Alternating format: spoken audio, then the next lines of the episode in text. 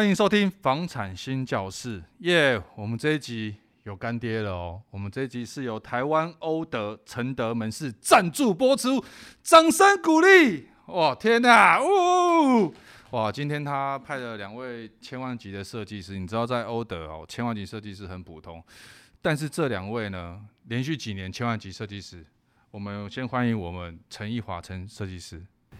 大家好，呃，很高兴今天来到房产新教室，我是欧德承德店主任陈一华。嗯，那其实我待在欧德也将近八年左右的时间了，嗯，那有连续两年达到千万业绩，还有得到千万设计师的殊荣这样子。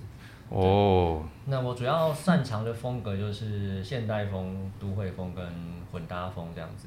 主要的强项就是在客跟客人沟通上面，就是可以迅速。呃，精准了解客户的需求，那就是然后依照客人的需求去呃客制化一个柜体的设计，然后使整个空间的收纳量可以极大化。听起来就很厉害。嗯，那我们第一万设计师呢，就是由我们王庭娟王设计师跟我们观众打招呼吧。啊、呃，大家好，很高兴来到房产新教室，我是欧德城的设计师王庭娟。那在欧德也快五年了。那主要擅长的风格比较偏北欧现代或混搭风格，对，那现嗯多数都是以呃新屋的小宅全室装修，那以及也有旧屋翻新的整合，对，那当然是有些小空间的这个服务规划啦，对，那我是可以利用就是空间的动线，那还有这个客户的需求，然后搭配风格色系，整体来做规划，打造属于屋主的独一无二的家。哦，听起来真的超强的哈！我们刚刚有提到什么是千万设计师哈？那意思是说收入是千万嘛哈？收入没有那么多啊，就是说呃，就是业绩系统柜的业绩有达到一千万，一年有达到一千万业绩这样。老实说，这件事情在欧德的承德门市里面是是很难达到的吗？嗯，目前我们店面加我是有呃三位。啊，总共有大概诶七位设计师左右。你们生意这么好哦？对，他 还行啊，对，还可以。因为你只是不容易达到啦，不容易达到。对，真的是不容易。真的，你要做一年，可能要做到一年要做几个案子？是，可能至少平均二三十个。因为每个案子一定有大大有小，而且我案子都偏比较中小型的，所以案子你说大概至少二三十个跑不掉。对那你们要怎么应付这个 这一年这样二三十个设计的特色啊？或者是因为你刚刚有特别讲说你们很擅长应应付的是来的客人嘛？嗯、那每一个人要需求规划预算地点场地，他们喜欢的风格这么多，你们要怎么应付这件事情？哦，因为总公司算对我们蛮好，就是达到千万业绩的设计师有配一个助理给我们啊，对。助理，那就基本上他就可以帮我们分担一些可能画图啊、跑工地的时间，就可以节省，对我们来讲就可以节省蛮多时间。我们就可以专心可能跟客人谈图，然后可能画图的部分或是呃跑工地的部分就交给助理来。助理设计师，对对。那庭轩设计师是助理的角色。我是呃 呃设计师的 部分，对，那就是独立就是操作这个整个案子，对。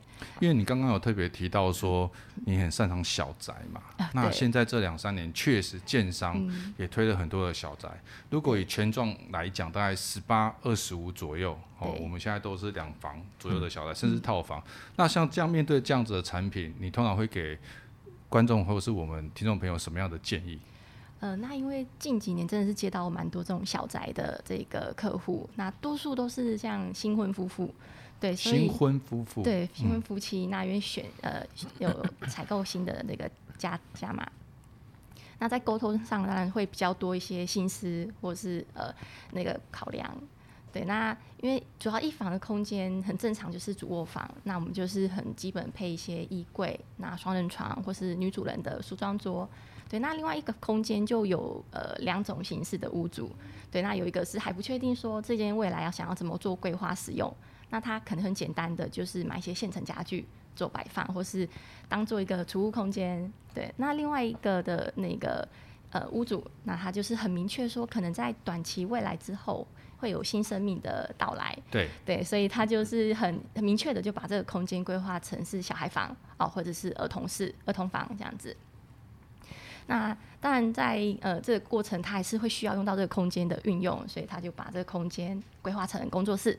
对，所以就有先把那个衣柜啊，或是书柜，那以及说夫妻的一个工作桌，把它规划起来。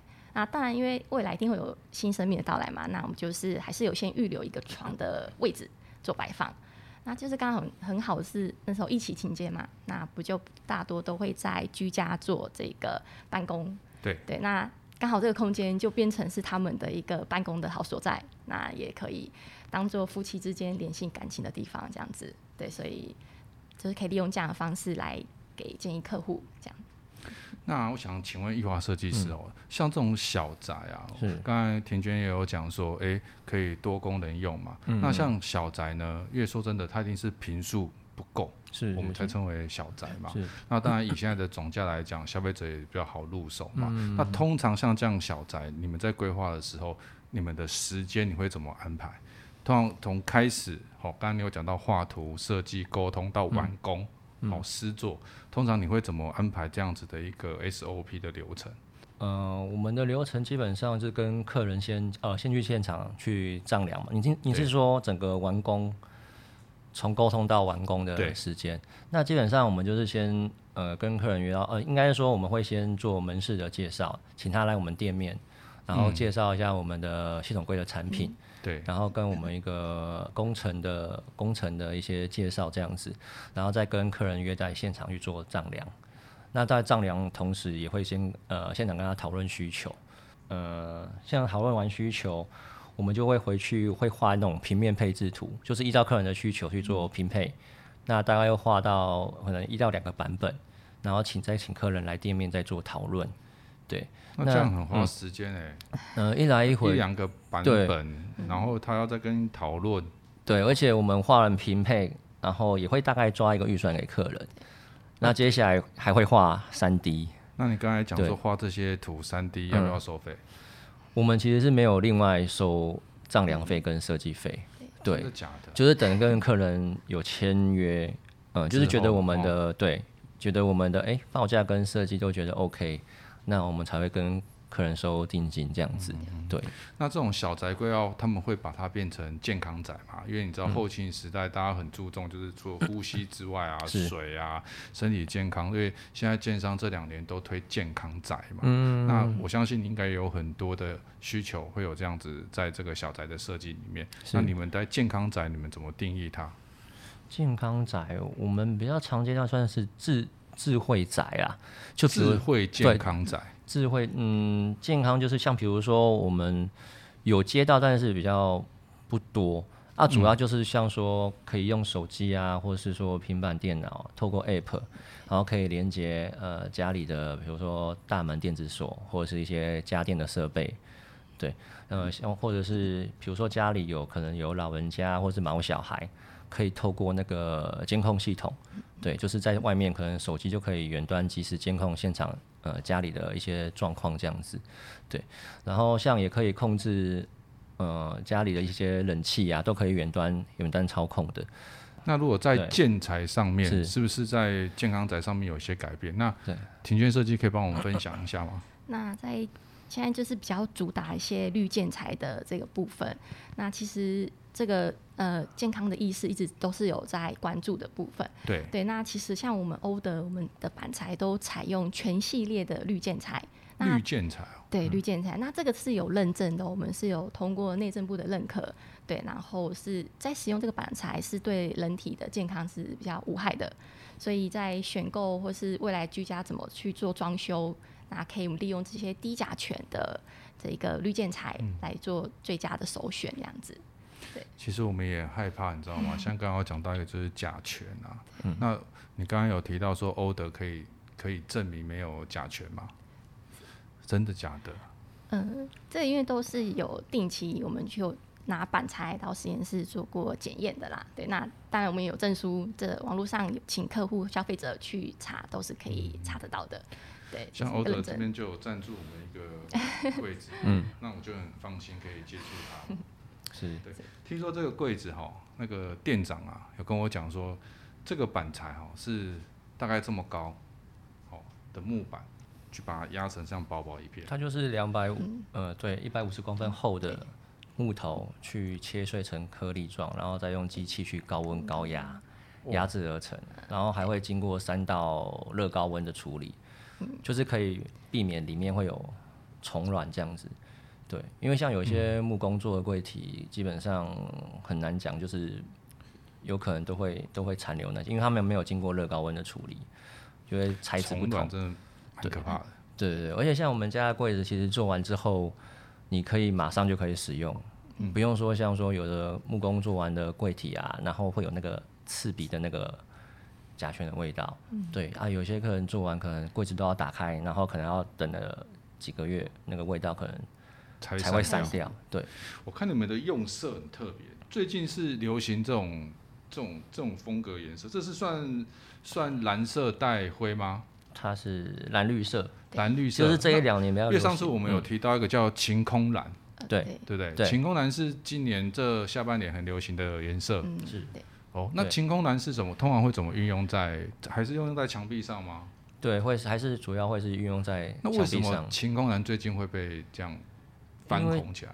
今年，因为它算是呃年度的一个色彩色，嗯，对，算是晴空蓝，就是今年年度的。然后我在想说，可能这两年疫情的关系，然后今年会是希望能够有好转，嗯，然后代表是可以迎接一种曙光的感觉，对，所以才会选那个晴空蓝代表代表今年的一个代表色这样子，对。那通常就会运用在主墙上啦。就是在我们做室内空间规划的时候，可能就会运用在电视墙上啊，或是沙发背墙，或是卧室的床头的部分。对，它其实就是运用在上面之后，会让你整个空间感觉会像被注入新的活力的那种感觉。嗯、对哦，你看我们去外面拍照，大家都想晴空万里的时候，好天气去拍照，那个照片都非常漂亮。哦，就是以这个为健康的代表，是这个颜色也是我觉得很适合啦。是说真的，而且我也很喜欢。晴空的蓝色，嗯、我自己非常喜欢。刚刚庭轩设计师有特别提到一点，就是说现在有很流行把自己的家里变成多功能嘛，哈，多功能的一个办公的场所，它是居家的场所，但是它也是办公的场所。那在小宅这边确实是有很多，像我们有配合一个网红，嗯，哦，那他在淡水，哦，他就是这样。他就去，我们跟他配合的时候，在家他他家里面拍嘛。嗯、那我们这边吃饭拍吃的，吃拍完之后，哎、欸，那我就问他说：“你在哪里剪片？”他说：“我也是在这个餐桌上面啊。嗯 ”然后我后来一抬头一仔细一看，天哪，他的墙壁超级漂亮，然后好像摇身一变有一个 logo，这样天空降下来什么之类，你知道吗？就背板做的特别好看，所以现在这样的需求跟这样的消费者是不是有增加？嗯，是真的蛮多，就是类似这样的呃消费者。对啊，像刚刚讲的，像网红啊、直播主，他就会有可能需要在空间上有个独立的那个背景墙的设定，那我们就可以用较多一些呃造型墙面，或者是说壁壁纸的铺设，或者是说一些石材的搭配。对，当然现在也蛮流行那种就是现代的洞洞板啊，搭配一些层架，摆放一些呃饰品啊，或者是小盆栽，对，就当做个背景就可以呃直播这样做使用，对。哦，那这样就很方便了。嗯，那除了网红之外，有像这样子一个餐桌的设计，嗯、那易华设计师还有遇到什么样的案例吗？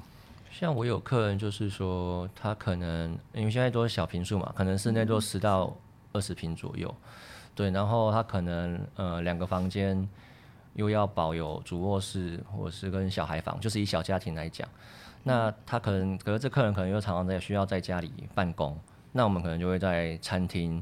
呃，设计一个类似像是中岛桌，哦，对，对。中岛桌，因为现在小平数可能厨房空间也不大，然后又没有什么地方可以放电器，对，那设计这样的中岛桌，就变成是它的中岛桌的下面的，也可以增加一些收纳电器的功能，嗯，哦，然后平常那个台面那个桌面，就是也可以兼做餐桌，或是刚刚提到网红的那种办公使用，办公桌，对，办公桌。对，等于是会有一个多功能的一个用途这样子。现在居家上班的状况也会持续发生哦，像、呃、对。对，像我们疫情。我，我们公司是没有啦，因为你也知道，我们一个人当十个人用，嗯、老板比较 呃，狠心一点。